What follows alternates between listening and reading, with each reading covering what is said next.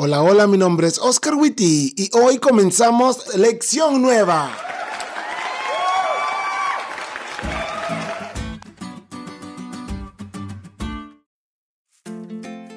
Feliz semana chicos. Hoy comenzamos una nueva lección de escuela sabática y con ella nuevas sorpresas. Pero no nos adelantemos. A medida vayan pasando los días se las iremos contando.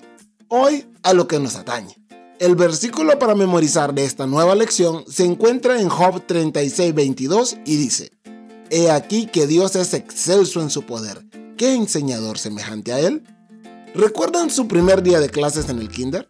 Yo recuerdo que me compraron una mochila nueva, forraron mis libros de texto, me compraron cuadernos bonitos, me dieron un nuevo uniforme, un pantalón café y una guayabera tan blanca que bien podía ser usada en un comercial de detergente. Me compraron lápices, plumas, marcatextos, pero parece ser que a mis papás se les olvidó una cosa, comprarme las ganas de ir a la escuela. Porque aunque iba bien bonito rumbo a la escuela, en cuanto entré al salón de clases y mis papás se fueron, lloré. Lloré desde su partida a las 9 de la mañana hasta que llegaron por mí casi 3 horas después. A lo mejor no todos tenemos problemas con las aulas y las escuelas, pero todos tenemos historias en ellas. Si no, pregúntale a Adán y a Eva. Y antes que me salgas con, Pastor, Adán y Eva no fueron a la escuela, te propongo que consideres lo que la señora White propone. El sistema de educación instituido al principio del mundo debía ser un modelo para el hombre en todos los tiempos. Como una ilustración de sus principios, se estableció una escuela modelo en el Edén.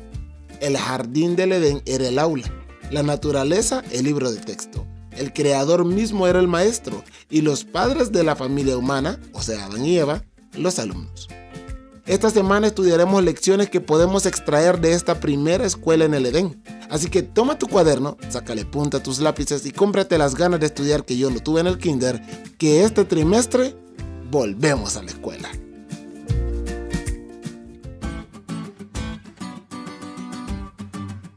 ¿Te diste cuenta lo cool que estuvo la lección? No te olvides de leerla y compartir este podcast con todos tus amigos. Es todo por hoy, pero mañana tendremos otra oportunidad de estudiar juntos.